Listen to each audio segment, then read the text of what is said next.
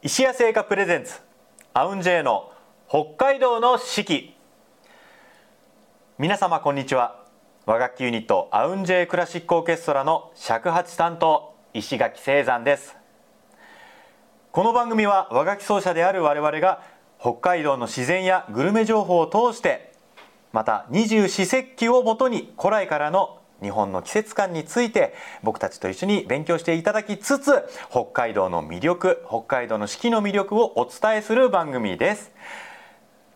アシスタントは先週に引き続きこの方にお越しいただいてます。なでしこ J アンサンブル尺八担当田辺しおりです。はいしおりちゃん今日もよろしくお願いします。しおりちゃんなんか最近、はい。面白いことなかったですか？面白いことですか？うーん面白い私にとっては面白くはなかったんですあがそうなんだ。大丈夫？さなんか涙出てこない喋りながら。涙は出てこないですがあの、アウンジェイクラシックオーケストラでもうん。おなじみの美智子さん笛の山田美智子ね。美智子さんのライブに出させていただいたんですよ、ああはいはいはいはい。前にね、うん。でその時にこの期間というか、うん。結構こうコロナでうんうん。演奏会とか減っちゃってたじゃないですか、私たち。ああいやもうな減るどころかもう激減とかね。無無だよ無。そうそうだったじゃない、うん。だそれなのになんかこうなんていうんですかね。もうき、まあ、気合も入ってたから、うんうん。ちょっと高めのヒールを履いてえっ、とそれねエクスペンシブの方かあのハイの方あかーハイの方です。ハイあハイの方ね。なんか気合を入れてと思って、うんギュッてこうしたわけだ。なんか最近ずっとスニーカーばっかり履いてたのに、うん。こう舞台用のヒールを久々に履いたならるほどね。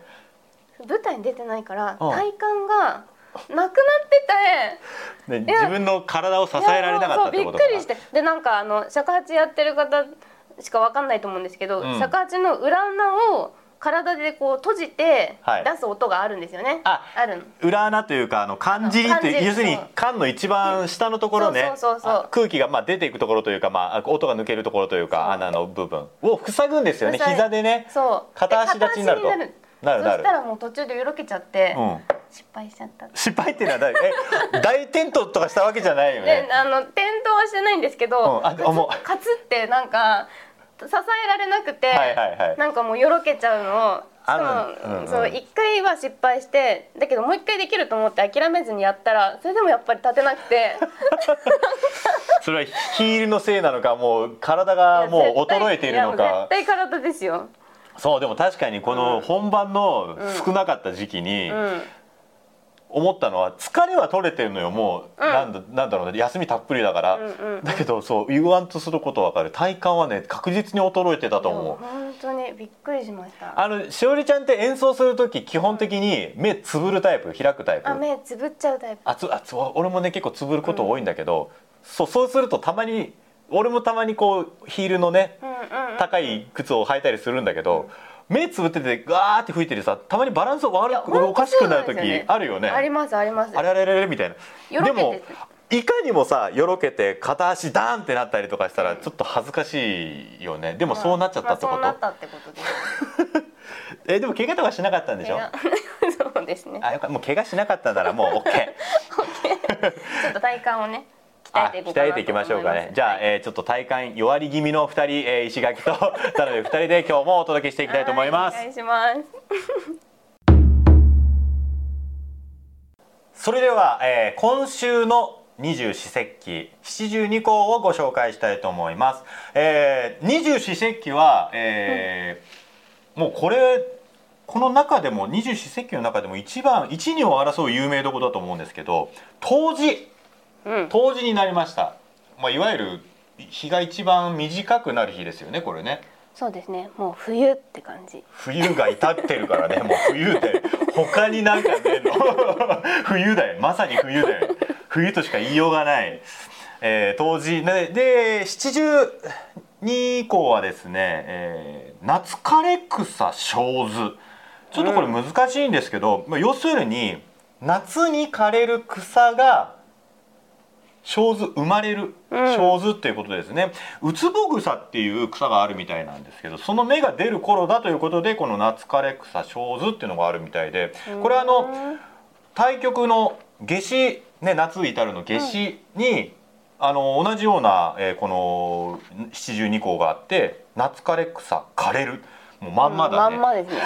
そりゃ枯れるだろうよ。夏枯れ草は枯れるでしょう夏に。ということでウツボ草の、えーまあ花がね黒ずんで枯れたように見える頃のことを言う。でうん。ウツボ草っていうの僕ちょっとよく僕も知らなかったんですけど当時の頃にやっぱりそう芽を出して6月から8月に紫色の花がまあへー咲く咲くということでカゴソウ夏が夏枯れる草と書いてカゴソウとも呼ばれうる。でこのね夏枯れ草小図ですね。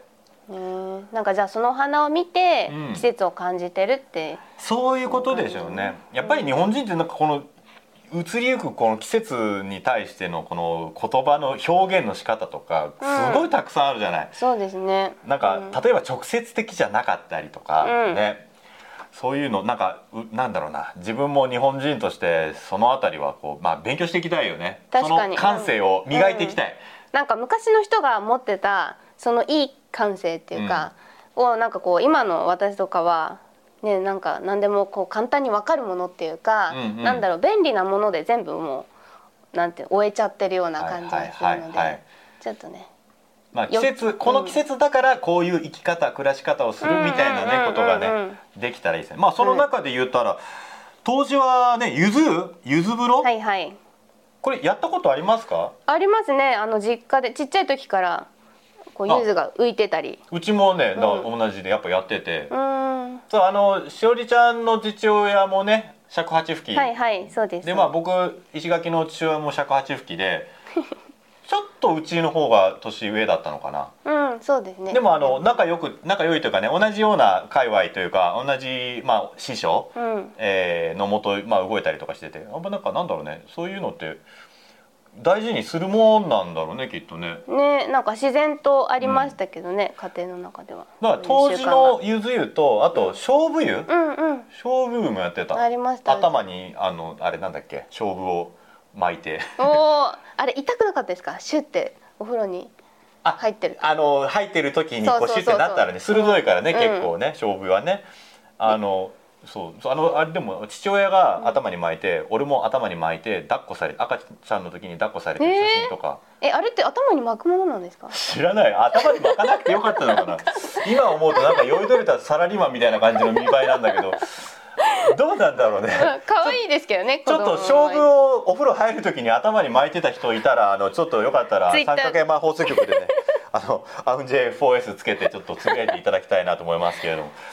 でもはい。ゆず湯あるあるあるで、うん。なんか潰すとかありません？ああるやつをね。怒られるって。あのさ、うん。みかんの皮入れるネットみたいなやつに入ったりとかして入ってる。わかるわかる、ねあのそうでも潰してね、ういろいろいっぱい浮いちゃってそうねそうそう。怒られるな。お母さんに怒られるみたいな。大体やること一緒だな。さあということで、はい。今週のこの「夏枯れ草小図で」まあ来週ねこの放送お休みなんですけど来週のになるとねあのー七十二項は鹿の角おつるこれうん。鹿の角はまあそのままですけど、おつるって溶けるっていう字ですね。解凍の解でおつる。大鹿の角が抜け落ちて生え変わる頃。うん。トナカイの仲間で大鹿の角のことを、まあ、美覚、まあ、し鹿の角ですね。鹿の角をつる。これ鹿の角とか鹿っていう言葉って僕たち尺八付近にとってなんかちょっと身近な感じはやっぱありますよね。すね。あの鹿の遠音っていう曲が楽曲があるんですけどこれきっと皆さんねテレビとかラジオとかでなんか尺八のイメージで音がボンと出た時に結構な頻度でこの曲流れるよね。ありますね、うん。学校の教科書とかにもね鹿の載ってるし。遠音、うん。あれは鹿の親子がお互いに呼びかけ合ってるみたいな、うん。ね、曲のことで、えーまあだから2人でねい呼び吹き吹き合ったりとかうん。するよね。とか会場いっぱいに人がいてはいろんなところで吹いたりとかあなたのご師匠ご師匠さんの藤原道山さんとかそういうの好きでしょ？大好きですね。歩いたりね。歩いたりね、徐徐々にステージに寄ってきたりとか。はいということでこの鹿の角をつると夏枯れ草小図、はい。えー僕たちねこう一応演奏者尺八吹きとして、はい。これをあの音で表現しろってプロデューサーからねすごい固く言われてるんですけど 今週もやりましょうか。あやりましょう。おどっちやりたい？え？どっちやりたいというか夏枯れ草小図やってみてよ。先週の先週の熊も素晴らしかったから。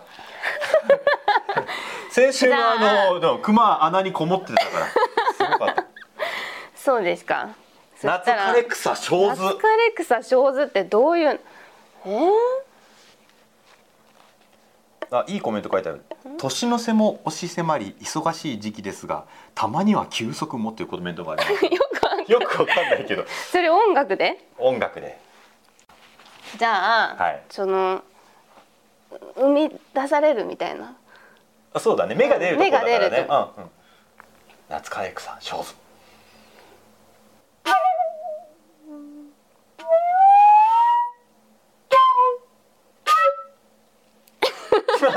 生じた。パンって最後目がない開いた。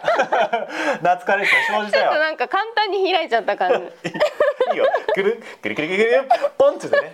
よかったよかった。じゃあせっかくだから、鹿の角おつるはあの二人で吹こうか一緒に。あはい。であのまあ「鹿の遠音」という曲あるけどそれは皆さんなんかね YouTube なりなんなりでちょっと実際に調べて聞いていただくとして、うん。我々の思ううん鹿の角おつるをあやってみよあわかりました。じゃあ。う負けねえぞ。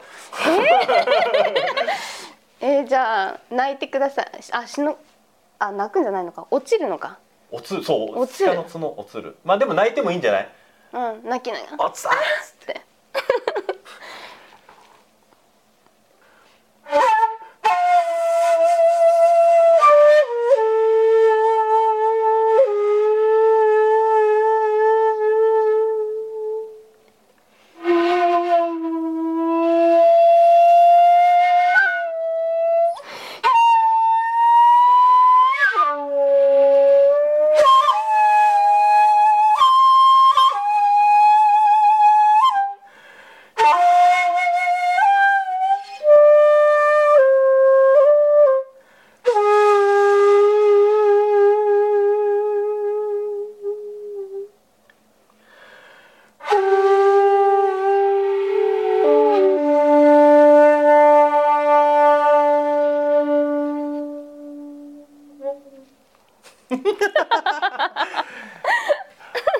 鹿の角おつったかな？落ちたかな？はいということで、えー今週の、えー、二十四節気七十二項は冬至そして夏枯れ草小図鹿の角おつるでした。それでは本日の1曲目。アウンジェクラシックオーケストラ「めぐる森サステイナブルフォレスト」より「絆」お届けしますアウンジェクラシックオーケストラで絆お聞きいただきました。さあしおりちゃん。お待ちかねの時間がやってきたよ。はい。待ってました、待ってた、はい。もうそのために来たんでしょ今日。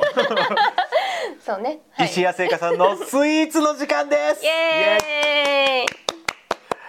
ということで本日お届けする石谷製菓さんのスイーツはこちら。バームクーヘンあー白くて可愛いのがなんて言うんですかこれは？こちらはですね、えー、白いバーム紬だそうですよ。そうこれね、みうん。見た目っていうか外側が白いんですよね。ここはもう中も白くないですか？中も白い。これなんか書いてあるのが白い恋人のホワイトチョコレートを丹念に生地に練り込みあるあのうんあの白い恋人の中のチョコか、うんうんが生地に練り込まれててしっかりと焼き上げながらも水分を残した状態に仕上げることで独特のしっとりした柔らかさが生まれた白いバーム。なあもう説明聞いただけで若干満腹になっちゃうかもしれない。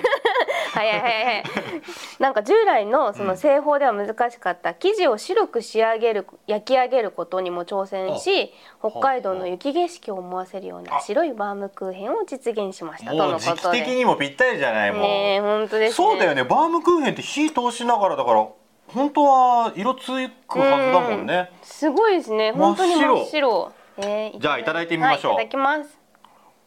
ね中まで綺麗な白で。えこれがすごい。あの白い恋人の味するってことかな、えーいただきます。あ。うん。あうん。本当だいる。白い恋人の味する。うん美味しい。へえ、うん。あでもあの甘すぎなくてすごくいい風味。美味しいですねこれも。あホワイトチョコのいい味いいい味って食レポやったんですでも本当白い恋人ですね。入ってる。うん。あの白い恋人ってやっぱあの外側のあのラングドシャのあのサクサクっとしたのもね、特徴の一つだけどもしかしたらね中のチョコレートだけ食べたいななんて人はいいかもしれない。たまらないでしょうねこれね。いやこれ美味しい。美味しいね、うん。またコーヒーと合うんだな。はい白いバームは石屋さんのオンラインショップでも販売がありますね。うん。あ。あ待って。なまらバターバームっていう。えなんかそれも気になる。うまいんだろうなきっと。なまらうめえんだろうなきっと。まあ白いバーム、えー、紬も合わせてオンラインショップでも販売があります、えーぜひぜひ皆様石屋製菓さんのオンラインショップチェックしてください。よろしくお願いいたします。お願いします。美味しかった。美味しいですねこれもまた。まあこのね白い北海道を思わせるバームクーヘンいただいたところで。はい今週もいただいております。札幌のグルメ情報ということで 我々の音楽活動を支えてくれているスタッフさん音響さんがですね札幌で、えーまあ拠点を構えているんですけれども、えーその方からこの季節に札幌に行ったら絶対に食べておかなきゃいけないお店ということで今週は先週に引き続きましてスープカレはい。ーね先週もお届けしましたけどスープカレー美しいよね見た目がね。そうですね食欲をそそる色。食欲そそる。さあ今日お届けする1点目はこちらです。スープカレー店34豊平区の平岸にあるこのお店。鶏ガラと3種混合節のスープにしっかり炒めた玉ねぎのカレーペーストを合わせた。飽きずに毎日でも食べれるスープカレー、まあ、カレー自体もともとそんなにね飽きずに毎日でも2日目3日目が美味しかったりするけれど、このでも報告くださった方先週4日連続スープカレー食べに行きましたからね。よっぽど好きですね、はい。よっぽど好きなんだ。よ、うん。大人気で月替わりのメニューからレギュラーになったラムジャムボールのカレーが私のお気にえ入り、ー、どんなの？そう。あの私のお気に入りっていうのはいいんですけどあの ラムジャムボールが何なのかぜひ教えてほしかった きっとでもラムの肉をうん。使った肉団子みたいなのかな、中南米ジャマイカのソウルフードでジャークシーズニングでマリネした鶏肉料理をザンギ。ザンギってあれだよね。鶏の唐揚げのこと？唐揚げ。ザンギ。うん。唐揚げのことかな？ザンギ。えージャークシーズニングでマリネした鶏肉料理をザンギにしたジャンギ。笑っちゃってるジャンギをテイクアウトして、うん。自宅でビールと楽しむのがまたいいと。最高。あのーなんだろうなレポがね全部ね食欲をそそるね。うん。本当に美味しいっていうのがよくわかりますわかりますね。これジャンギカレーっていうのがねお店でも食べられるみたいなんですけどこれあでもかぶ唐揚げみたいな感じなんですあね本当だ。すっごいボリュームですね。北海道のザンギとジャマイカのジャークチキン2国のソウルフードが融合したジャンギカレー。あなるほどなるほど。そういうことか。柔らかスパイシーなんですって。えー、そう先週のお店もそうだったけどやっぱり色鮮やかだよねなんかね。ねえ。豚角にスープカレーだしって。なんだろうこのさっぱりかさとこってりさを両と両方とも満たしてくれる感じ？あ確かに。すごいよほらこれ。豚の角煮うまそう。う結構ボリューミーですね。ボリューミー。やっぱお客さんもたくさん入る繁盛店みたいですねいいですね。ココナッツスープも追加したりできるんだって。さあさあまだまだありますよ。もう一点行ってみましょうかね、もう一軒目は富良野屋さんという厚別区にあるお店です。えっ、とここのお店はこの、うん。えっ、と本店はミシュランガイドに掲載されていますだそうですよ。あのミシュランガイドに、はい。えっ、と富良野の有名店のカレーが札幌でも食べられる。うん。北海道産にこだわった野菜が使われていてとにかく野菜が美味しい私はスープカレーしか食べたことないですがルーカレーも美味しいと評判です。はあなるほど。富良野がその本店でミシュランガイドに掲載されている、その有名店の、まあ、札幌に出店しているお店ってことですね、北海道産の野菜。あやっぱりすあこれ何ごぼうかな？ごぼう揚げたいのとかブロッコリーこれ。す 主張が強いブロッコリーわんぱくな感じわんぱくな感じね。いいねあ柔らか骨付きチキンと道産野菜。やっぱり北海道産の野菜をね実際に使っているということで。なんかねお店のね感じはちょっと変わってるみたいでログハウス風ねんですってよ。へで定番のスタイル。うん。アコギの曲がボリューム大きめで流れている。ログハウス特有の木の音と言いますか。すごいなんかおなんか音響先週もなんか音響云々っていう話あった気がしますけどね。音響にこだわる方も多いんですかねフラノ屋さん。あそうか名前がフラノ屋ですもんね考えてみたらね。そうかそうか。それでフラノにあるフラノ屋さん。わあいいですね。あー美味しそう本当うわーすごい。美味しそうなカレーも並んでおります。えー今週のこの、えースープカレー店34と富良野屋さん。このお店の情報写真なども三角山放送局のツイッターでアップさせていただきたいと思いますので情報気になる方ぜひぜひチェックしてみてくださいそれではもう一曲お聴きいただきたいと思います、えー続いてお届けする曲がですねこれ僕石垣が作った曲なんですけどもともと映画のねエンディングテーマのために作った曲で「ギフトっていう曲が、へー。うんあるんだけれどもこれはあの、伊勢神宮のね、まあ、遷宮を元に、えーまあ、日本がねどういうふうに、えー自然と付き合ってきたかっていう「海山間」っていうねうん。ドキュメンタリー映画があったんだけどそれの、まあ、エンディングテーマで作ってで監督からねあの要望があったのが曲を作るにあたってなるべくこうメロディーがない感じのこうふわっとした感じの曲がいいんですって言われて困らない作曲する時に。そう。アンビエントみたいな。アンビエントそうアンビエント空間系の、うん。でまあ和楽器だけであるしで自分も曲今まで作る時ってどっちかというとメロディー先にガーっていろいろ思い浮かんでから肉付けすることのが圧倒的に多くてで、まあ、これ曲曲実際作る時にもかなり苦しんで、まあ、ようやくできたって感じだったんだけどまあそれに今度は歌メロ 歌メロを逆でなんか不思議で、アンビのために作った曲にね。歌メロをつけて。でこの曲はあの小柳ゆきさんにわあ素晴らしい。作詞もしていただいてうん。でまあ歌唱ももちろんしていただいたんですけれどもあのまあ小柳ゆきさんのその書いていただいた詩もねすごく素晴らしくてあうん。の、まあ、祝詞のようなものがねたくさんあったりとかでまあ日本の、えー日本人の感性がすごくたくさん詰め込まれたへえもう大変素晴らしい名曲なので。注目して聞いてみたはいいです、歌詞にもね注目して、ぜひぜひ聴いていただきたいと思いますアウンジェクラシックオーケストラフィーチャリング小柳ゆきでギフト新たなる記憶。 AUN J クラシックオーケストラ featuring 小柳ゆきでギフト新たなる記憶お届けしました。はいということで今年最後になります AUN J の北海道の四季いかがでしたでしょうか？ねもう終わりですって今年これで早いですね、早いですね。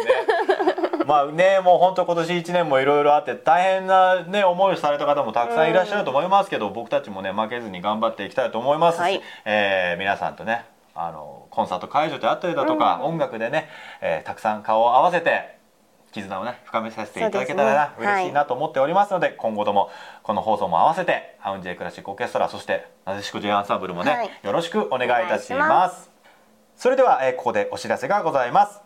アウンジェクラシックオーケストラ札幌でライブを行います。来年2022年1月29日土曜日15時開演。場所は札幌の琴似のライブハウスペニーレーンです。チケットはもう販売になっております。えー詳しくはアウンジェの公式ホームページをご参照ください。よろしくお願いいたします。またこの番組では皆様のグルメ情報お待ちしております。ツイッターの三角山放送局にぜひぜひコメントをください。いただく際に、シャープ AUNJ4S、ハッシュタグアウン J4S を入れてつぶやいていただければ、えー僕たちね、拾って、もしかしたら詳しいお話をね、追加で聞かせていただくこともあるかもしれません。えーグルメに限らずね、札幌とかさ北海道のおすすめポイント、おすすめ情報ありましたら、どしどしお寄せください。よろしくお願いいたし。ますそれでは、えー今年の放送これで終わりになります。